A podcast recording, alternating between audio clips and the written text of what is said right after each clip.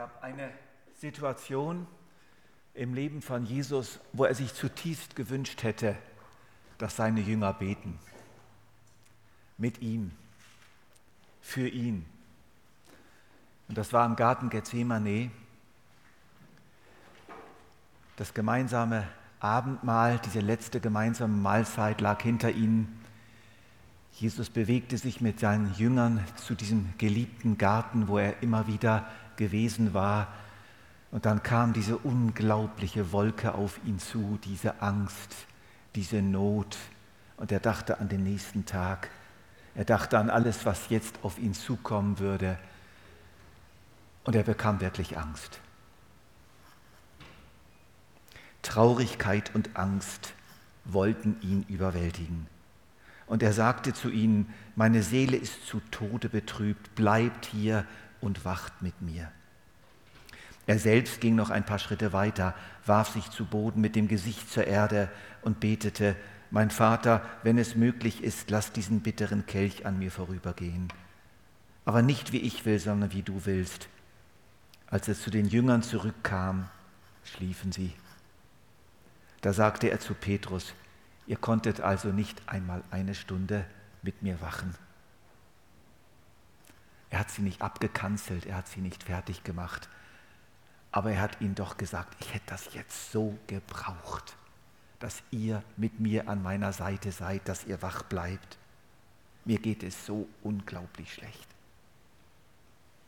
Und dann sagt er, wacht und betet, damit ihr nicht in Versuchung geratet. Der Geist ist willig, aber die menschliche Natur ist schwach. Wacht und betet, damit ihr nicht in Versuchung geratet. Der Geist ist willig, aber die menschliche Natur ist schwach. Also Jesus sagt nicht, sorry, dass ich zu viel von euch verlangt habe. Sie sind so richtig tief eingeschlafen, sie mochten nicht an seiner Seite bleiben, aber er sagt ihnen trotzdem, gebt nicht auf, wacht und betet, damit ihr nicht in Versuchung fallt. Der Geist ist willig, aber das Fleisch ist schwach. Der Geist zieht uns nach oben, aber das Fleisch zieht uns nach unten. Diese alte menschliche Natur, wir kennen das alle. Wir alle sind mittendrin unser ganzes Leben lang. Und mal sind wir zwischendurch mal ziemlich weit oben und merken das Fleisch nicht, aber fünf Minuten später ist es schon wieder da und zieht und zieht nach unten. Es muss nur eine Kleinigkeit passieren. Das Telefon muss klingeln oder wir stolpern oder irgendetwas. Und das passiert jetzt noch zweimal.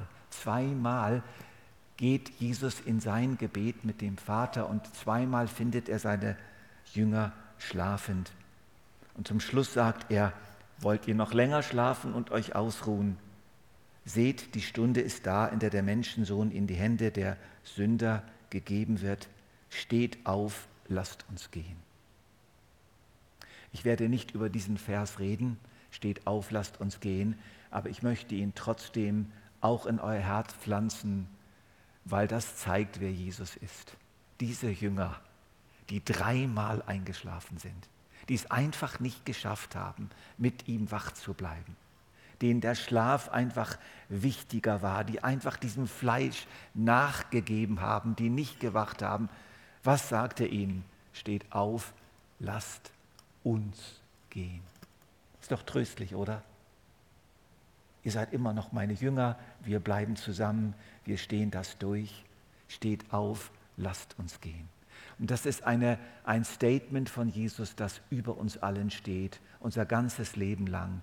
Und wenn wir zigmal eingeschlafen sind, zigmal doch wieder nicht gebetet haben, zigmal doch lieber das Handy genommen haben, als die Losungen zu lesen oder einfach mal einen Moment still zu sein, was sagt Jesus? Komm, steh auf, lass uns gehen. Das ist er, das ist seine Freundschaft. Und trotzdem spüren wir auch die Trauer, oder? Trotzdem spüren wir das doch, wie er sagt, hey, könnt ihr nicht eine Stunde mit mir wachen? Und deswegen heute das Thema Gebetsblockaden. Wir fokussieren auf dieses Leitwort. Wacht und betet, damit ihr nicht in Versuchung geratet. Der Geist ist willig, aber die menschliche Natur ist schwach. Und das bringt es wirklich so gut auf den Punkt. Unser Geist will beten, unser Geist kann auch beten. Er ist ja von Gott in die Lage versetzt worden, Kontakt aufzunehmen mit dem Allerhöchsten. Dieser Zugang ist ja hergestellt und doch ist das Fleisch so schwach. Da ist die Müdigkeit, da ist die Unlust, da ist der Schlaf, wir machen etwas anderes, etwas, das leichter ist, sei es schlafen oder dösen oder Krimi lesen oder Pralinen essen oder Chips futtern oder schwatzen oder gamen oder E-Mail, Facebook, WhatsApp, Snapchat, Instagram oder YouTube. Die Liste ist lang geworden und die ist länger als je.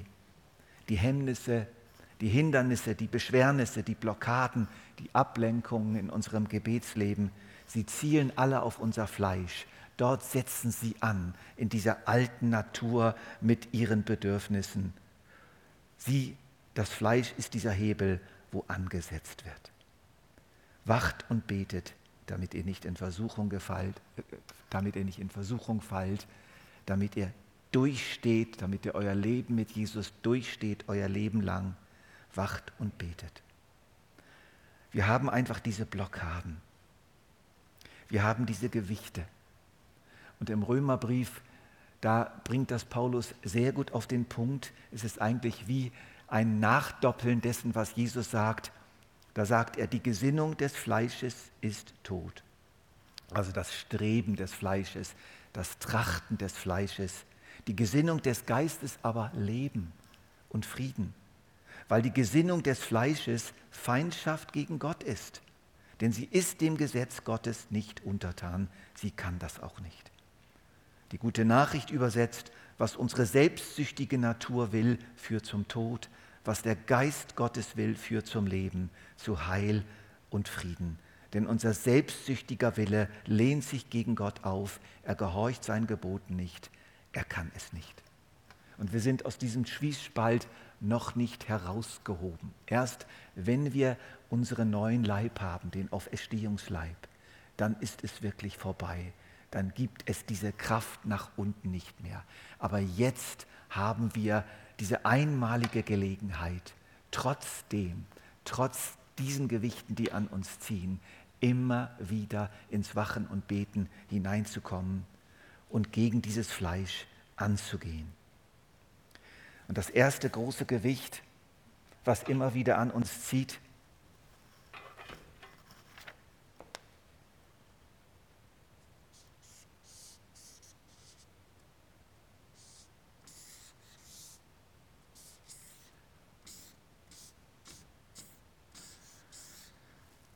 das möchte ich wirklich mal an den Anfang stellen, das sind die finsteren Mächte. Ich bin froh, in einer Gemeinde zu sein, in der nicht ständig vom Teufel geredet wird. Man kann sich wirklich auf den Teufel zu stark fixieren.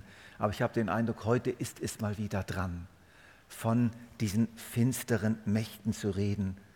Unser Kampf geht nicht gegen Fleisch und Blut, sondern gegen die Mächte, gegen die Gewalten in der Himmelswelt. So beschreibt Paulus diesen Kampf. Das Gebet ist für die Macht des Bösen, für den Teufel und es gibt ihn wirklich, es gibt den Bösen. Das Gebet ist für diesen unseren größten Feind das Allerschlimmste, was ihm passieren kann. Es ist ihm ein Dorn im Auge. Es ist ihm eine gefährliche Macht, die stärker ist als er. Wenn diese Waffe verwendet wird, kann er ihr nicht standhalten. Sie löst eine göttliche Kraft aus, die ihn überwindet, die ihn schwächt. Immer dann, wenn wir beten, dann entsteht eine Macht und eine Wirksamkeit, die sich direkt gegen das Böse in dieser Welt richtet. Und das muss unbedingt von seiner Seite aus sabotiert werden. Er kann es nicht zerstören, aber er kann die Macht des Gebets sabotieren, er kann sie verunreinigen, er kann versuchen, sich mit reinzumischen und das Allerbeste ist, gar nicht erst entstehen lassen. Gerade am Anfang schon alles dran setzen, damit man gar nicht wirklich ins Gebet kommt oder nach der Erfahrung der Schwere und der Anfechtung einfach wieder aufzugeben, weil es zu schwierig scheint. C.S. Lewis hat ein wunderbares Buch geschrieben, ein Klassiker, ich habe ihn neulich wieder gelesen, Dienstanweisung für einen Unterteufel. Da versetzt sich der C.S. Lewis in die Lage eines Oberteufels, der seinem Unterteufel Ratschläge gibt, wie er einen frisch zum Glaubenden, Glauben gekommenen möglichst unschädlich machen kann. Und da gibt er folgenden Rat. Das Beste ist, wo immer möglich, den Patienten ganz und gar von der ernsthaften Absicht zu beten abzuhalten. Ist der Patient wie dein Mann ein Erwachsener, der sich erst kürzlich wieder zur Partei des Feindes bekehrt hat, so erreicht man das am besten, indem man ihn dazu bringt, sich an die papageienhafte Natur seiner Kindheitsgebete zu erinnern. Als Gegenreaktion lässt er sich möglicherweise überzeugen, etwas gänzlich Spontanes, Innerliches, Informelles, Ungeregeltes anzustreben. Für einen Anfänger bedeutet das in Wirklichkeit die Bemühung, in sich eine verschwommen andächtige Stimmung hervorzurufen, in der wirkliche Konzentration des Willens und Verstandes keine Rolle spielt. Einer von ihren Dichtern hat geschrieben, er bete nicht mit sich bewegenden Lippen und gebeugten Knien, sondern er sammle seinen Geist zum Lieben und gebe einem Gefühl der Fürbitte nach. Also ich finde mich da so wieder. Dieses Warten auf das gute Gefühl. Jetzt möchte ich beten. Jetzt kann ich beten. Jetzt bin ich in Stimmung. Wie komme ich in Stimmung? Und das Gebet wird dann so eine Gefühlssache. Und das tönt dann unglaublich fromm, wie du wirklich Christ bist. Ja Mann, dann betest du doch gerne, dann ist es doch kein Problem. Aber es ist eben nicht so, ihr Lieben. Es ist eben oft nicht so. Wir sind manchmal in Stimmung und manchmal machen wir die Erfahrung, dass das Gebet so richtig leicht ist. Aber oft ist es genau umgekehrt. Es ist überhaupt nicht leicht. Es ist schwierig. Und unter anderem hängt das damit zusammen, weil da einer zieht. Manchmal ist es wirklich so, dass die satanischen Mächte wie eine schwarze Wolke bilden und dann spüren wir eine Schwere und manchmal ist es wie eine Wand. Ich habe viele Jahre für die Stadt Basel gebetet auf der Pfalz. Und immer wieder, wenn wir dann da zusammengekommen sind, war die Wand da. Immer wieder. Und man musste sich manchmal richtig durchkämpfen durch diese Wand. Und das ist einfach eine Realität, dass die finsteren Mächte bauen diese Wände auf. Und das Gefühl, was wir dann haben, es ist so schwierig und ich habe so keine Lust. Und wo ist denn Gott? Willkommen im Club. Es ist wirklich ganz normal. Es sind wirklich ganz real alle dämonische Mächte, die sich sofort sammeln, wenn einer anfängt zu beten und es einfach versuchen, möglichst zu verhindern, möglichst klein zu lassen, möglichst klein zu machen und nicht zur Wirksamkeit kommen zu lassen. Ja, was braucht es für eine Gegenkraft? Ich werde jetzt einfach mal ganz nüchtern. Wir brauchen eine Gegenkraft, wir müssen uns das vorstellen wie einen Ball, den wir so ins halten und der voll Luft ist und der dann einfach nach oben spickt. So eine Macht brauchen wir, eine Macht des Auftriebs. Und die nenne ich jetzt einfach mal ganz nüchtern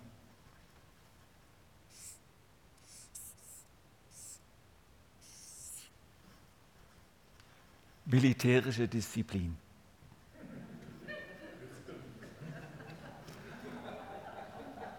Oder das ist der Zwilling, nüchterner Kampf. Ich habe leider in vielen Jahren des Gebets keine Lösung gefunden, wie man das vermeiden könnte. Es braucht eben mehr als Stimmung. Es braucht mehr als Gefühl. Es braucht Strategie. Es braucht Abmachungen. Es braucht Disziplin. Es braucht Übung.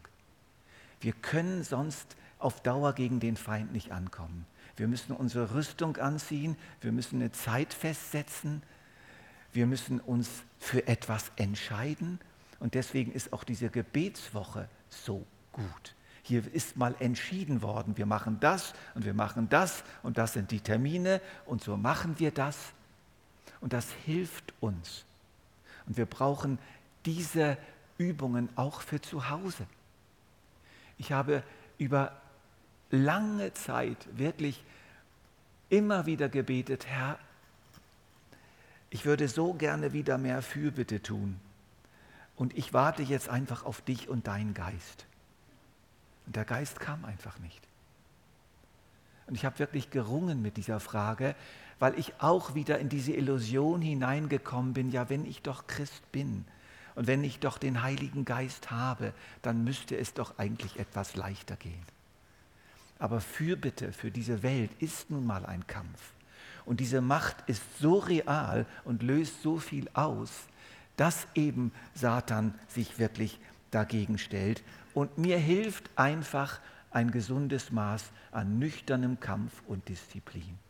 Und dass wir ein Ja finden, ein neues Ja dazu, dass das Gebet auch schwer sein darf. Es gibt eine übergeistliche Interpretation des Gebets, die so aussieht, der Geist macht das Gebet leicht. Nein, der Geist macht das Gebet nicht leicht, aber der Geist macht es möglich. Der Geist kommt nämlich in unsere Übung, in unsere militärische Disziplin hinein. Und dort wirkt er, aber er braucht ein Gefäß, versteht ihr? Und das Gefäß ist eben ein gesundes Maß an Übung. Die Caroline, die hat erzählt, wie schwierig das war, dann für sie in die Stille zu kommen und hat diesen Abschnitt vorgelesen. Und die Lösung ist, dass wir einfach uns den Wecker stellen und erst dann wieder aufstehen vom Gebet, wenn der Wecker klingelt. Und ich weiß, was das bedeutet. Ich komme mir manchmal dermaßen blöd vor, wenn ich da hocke und auf Gott warte. Und doch habe ich im Laufe der Jahre gemerkt, dass sehr viel passiert, wenn wir diese Übung durchhalten. Und genauso ist es mit der Fürbitte. Es gibt einige wenige unter uns, die gehen dann in die Knie und der Geist kommt und sie wissen immer ganz genau, wofür sie beten sollen und hören dann so auf Gott. Das ist auch so eine romantische Vorstellung. Gott diktiert uns von Minute zu Minute, was wir beten sollen. Leider funktioniert das bei mir nicht sondern ich habe mich einfach entschieden, an gewissen Tagen für das und das zu beten. Und das mache ich einfach und das ziehe ich durch, weil ich glaube, es wirkt wirklich. Und so meine ich, können wir diesen Mächten doch ein Schnippchen schlagen, wenn wir ihnen begegnen mit einem gesunden geistlichen Kampf, wenn wir lernen zu beten, wenn wir es üben, wenn wir uns bestimmte Zeiten einrichten. Und da darf selbstverständlich jeder von uns seine eigene Strategie entwickeln. Aber es tut uns sicher gut, auch in dieser Woche auch mal so ein bisschen miteinander auszutauschen. Wie sieht meine Strategie aus? Wie sieht deine Strategie aus? Was hilft dir an konkreten Maßnahmen? Was hat mir geholfen? Und so weiter. Dann gibt es eine weitere Kraft, die nach unten zieht. Und auch diese Kraft setzt immer wieder an unserem Fleisch an.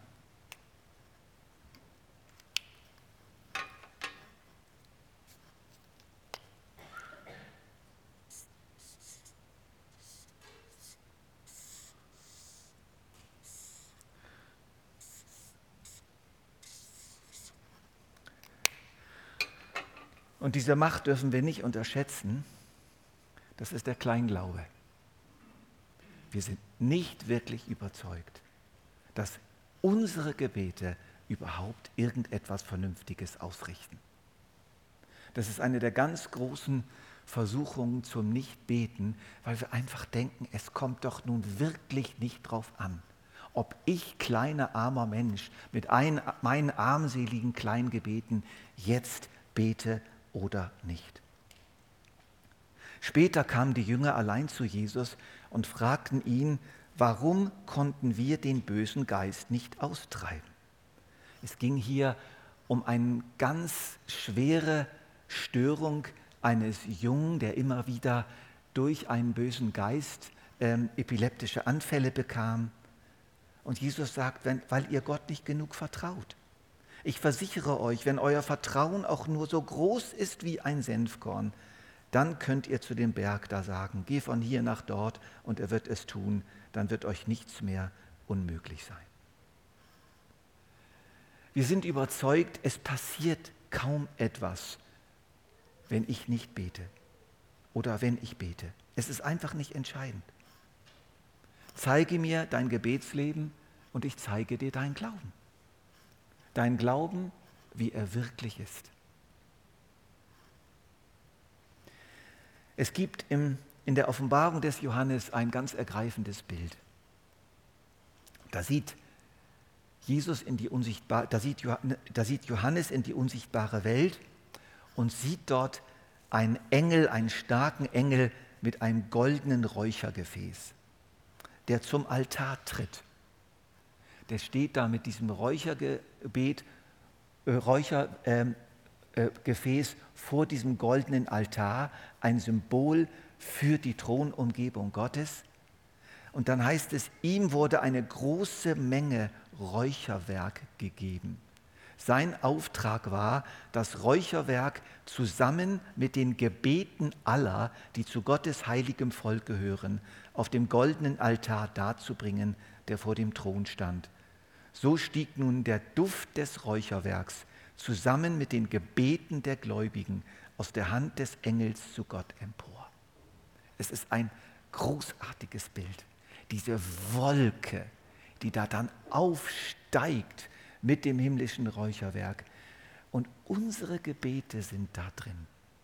Jedes kleine Gebet ist damit drin. Und es macht einfach Freude, sich so vorzustellen, wenn ich jetzt bete, dann beten ja auch viele andere auf der Welt mit mir. Und auch jetzt in dieser Woche wird hier eine Wolke entstehen. Und mir hilft das, diese Vorstellung, meine Gebete steigen tatsächlich auf. Und wisst ihr, was sie so wirksam macht? Die Vereinigung mit vielen anderen Gebeten. Und stellt euch vor, wenn alle sagen würde, auf mich kommt es doch nicht an, dann würde es keine Wolke geben, dann würde es keine Gebete geben. Aber jetzt hört, wie es weitergeht. Anschließend nahm der Engel das Räuchergefäß, füllte es mit glühenden Kohlen vom Altar und schüttete es auf die Erde aus. Daraufhin waren Donnerschläge und Donnergrollen zu hören, Blitze zuckten und die Erde bebte. Das sind alles urtümliche, symbolische Bilder für die Aktionen Gottes. Blitze, Donner, Stimmen, Gott macht etwas, Gott tut etwas. Es wird etwas auf die Erde herabgeschüttet. Es geht etwas. Unsere Wolke steigt hoch und Gott wirkt von oben mit gewaltigen Wirkungen. Ihr wisst vermutlich auch, dass Israel in Bezug auf seine Landwirtschaft die sogenannte Tröpfchenbewässerung sehr vorangetrieben hat und unglaubliche Wirkung erzielt, indem sie durch spezielle Apparaturen im Boden ganz gezielt tröpfchenweise die einzelnen Pflänzchen bewässern. Und das ist auch so eine Hilfe, dass Gott meinen Tropfen, meinen kleinen Tropfen wirklich nimmt und irgendwo ganz gezielt anwendet. Vielleicht nicht unbedingt in dem Feld, wo ich es haben will, aber mein Tropfen geht nicht verloren. Gott nimmt ihn und wendet ihn gezielt an einer ganz bestimmten Stelle an. Das ist auch so ein Bild, was wirklich hilft, den Glauben zu erhöhen. Mein Tropfen geht nicht verloren und deswegen kommt es auf deinen Tropfen an und auf unsere aller Tropfen. Und wenn wir alle miteinander beten, dann gibt es schon einen rechten Kübel voll Wasser und der kann schon ein ganzes Gebet, zum Beispiel das, ein ganzes Beet, zum Beispiel das Beet von Rien, bewässern. Also es braucht wirklich Glauben und dieser Glaube wird ganz besonders gespeist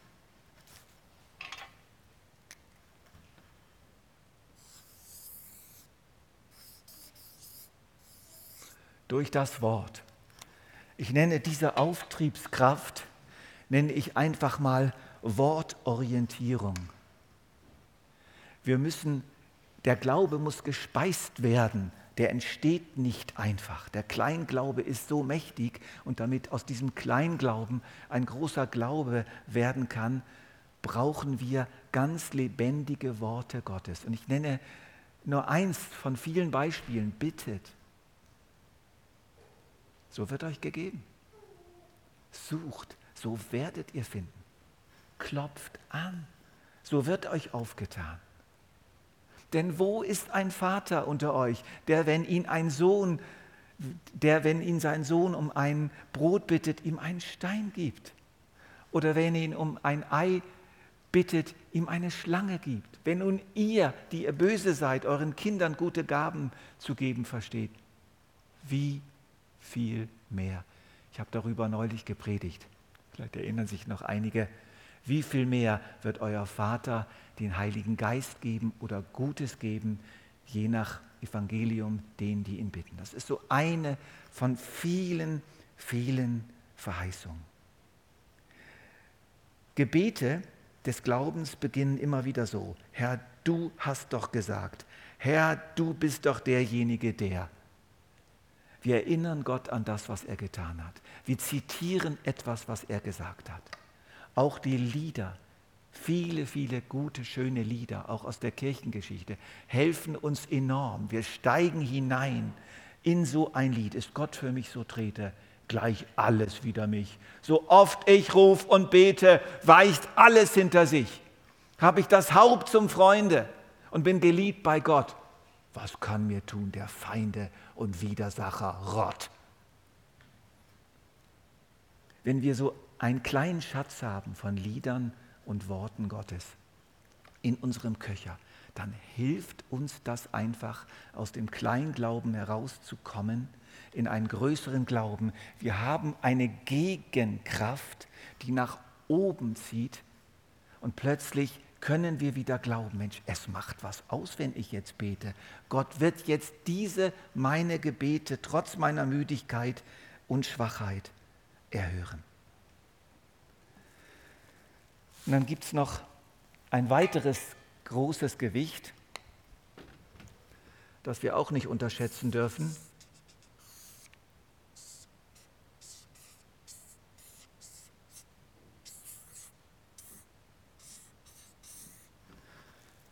Dieses SM heißt jetzt nicht Sadomasochismus, sondern das heißt Scham und Minderwertigkeit.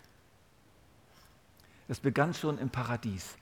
Ich versteckte mich, weil ich nackt bin.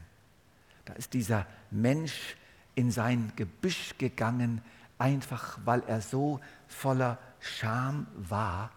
Und diese Scham gehört zu etwas, mit dem wir immer und immer wieder zu tun haben werden. Ja, wer bin ich denn schon? Was bedeuten denn meine Gebete schon? Was kann ich schon bei Gott erreichen? Andere können so viel besser beten. Mir fehlen die Worte. Und wenn der Jens betet, der betet immer so schön, was soll ich denn da noch beten? Aufgrund meines Zustandes, meiner Gebrochenheit, meiner Schwachheit, meiner Unvollkommenheit, der Armut meiner Gebete werde ich nicht wirklich erhört. Da kann ich es auch gerade bleiben lassen. Freimut, die Bibel nennt das Freimut, diese Zuversicht. Wenn ich jetzt gehe, dann werde ich erhört. Aber Satan macht aus diesem Freimut immer wieder den Kleinmut. Ach, wer bin ich denn schon? Ach, Gott ist doch nicht wirklich mit mir zufrieden. Und da können wir wieder kurz zu der Wortorientierung gehen und äh, Hebräer 4, Vers 15 als Auftriebskraft nehmen. Jesus ist ja nicht ein hoher Priester, der uns in unserer Schwachheit nicht verstehen könnte. Vielmehr war er genau wie wir Versuchungen aller Art ausgesetzt. Wir wollen also voll Zuversicht vor den Thron unseres gnädigen Gottes treten, damit er uns sein Erbarmen schenkt und uns seine Gnade erfahren lässt und wir zur rechten Zeit die Hilfe bekommen, die wir brauchen. Wer ist dieser Gott? Es ist der gnädige Gott. Es ist der Vater unseres Herrn Jesus Christus. Und vor den können wir treten. Aber wie?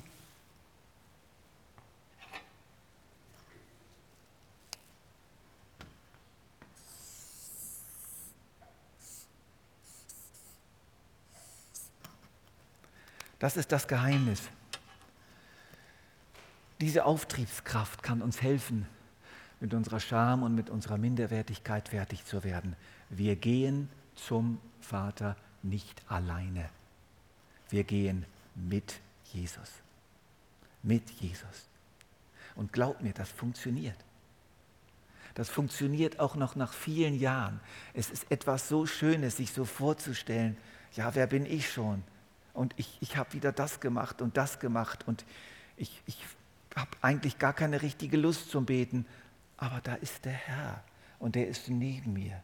Jesus. Jesus Christus. Und mit dem gehe ich jetzt zum Vater. Der ist an meiner Seite. Der nimmt mich mit. Oder ich nehme ihn mit. Mal nehme ich ihn mit, mal nimmt er mich mit. Und das ist so großartig an unserem christlichen Glauben, dass wir diesen Fürsprecher haben, diesen Anwalt, den, der dasteht und uns reinleitet. Wir müssen eben nicht Schlange stehen. Es ist eben nicht so, dass wir da draußen Ihr denkt, äh, wir denken mal so an die alten Filme, wo dann jemand zum König vorgelassen werden will und da muss er erstmal an drei Wachen vorbei und der Erste sagt ihm schon, was willst du denn hier? Das ist bei uns nicht so. Wir gehen mit Jesus der den vollen und ganzen und hundertprozentigen Zugang hat. Und durch ihn haben wir diesen Direktzugang zum allerhöchsten Gott, zum ewigen, einzigen und wahren und allmächtigen Gott mit Jesus. Und er qualifiziert uns.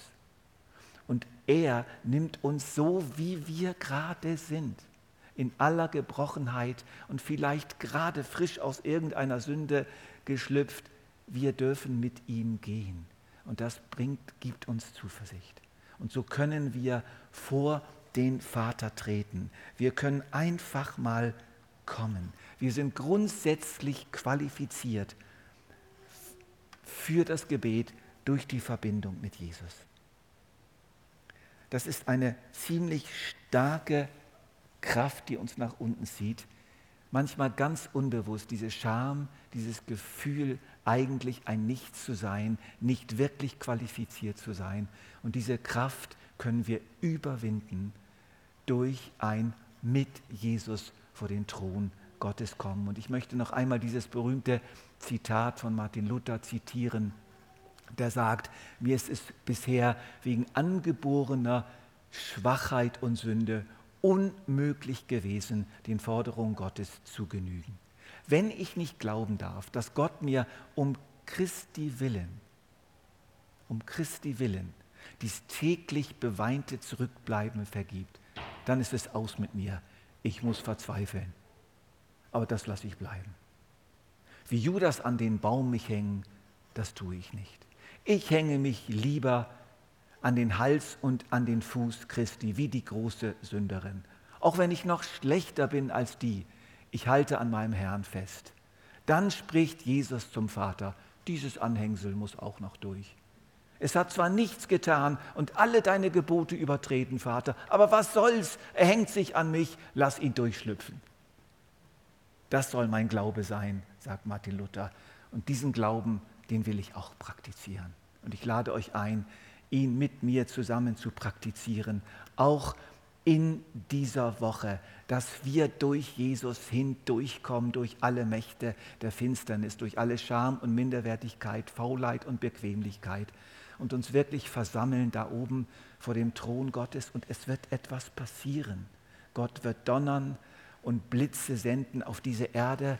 Und jeder Tropfen in dieser Woche, sei er noch so klein, wird nicht verloren gehen, sondern wirklich etwas ausrichten.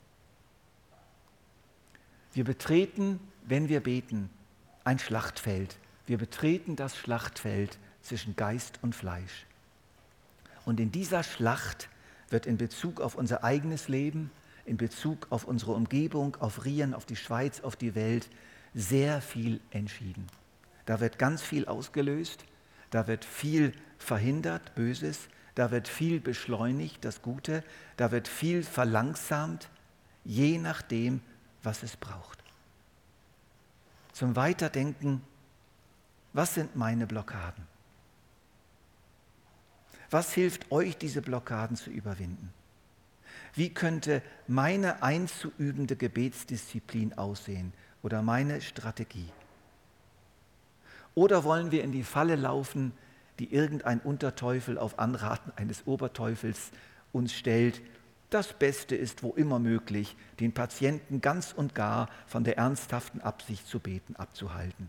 Überzeuge ihn, etwas gänzlich Spontanes, Innerliches, Informelles, Ungeregeltes anzustreben. Bringe ihn dazu, sich zu bemühen, in sich eine verschwommen andächtige Stimmung hervorzurufen, in der wirkliche Konzentration des Willens und Verstandes keine Rolle spielt. Lass uns versuchen, in diese Falle nicht zu laufen, sondern das Ganze mit einem gesunden Schuss Nüchternheit anzugehen. Denn unsere Gebetstropfen gehen wirklich nicht verloren. Amen.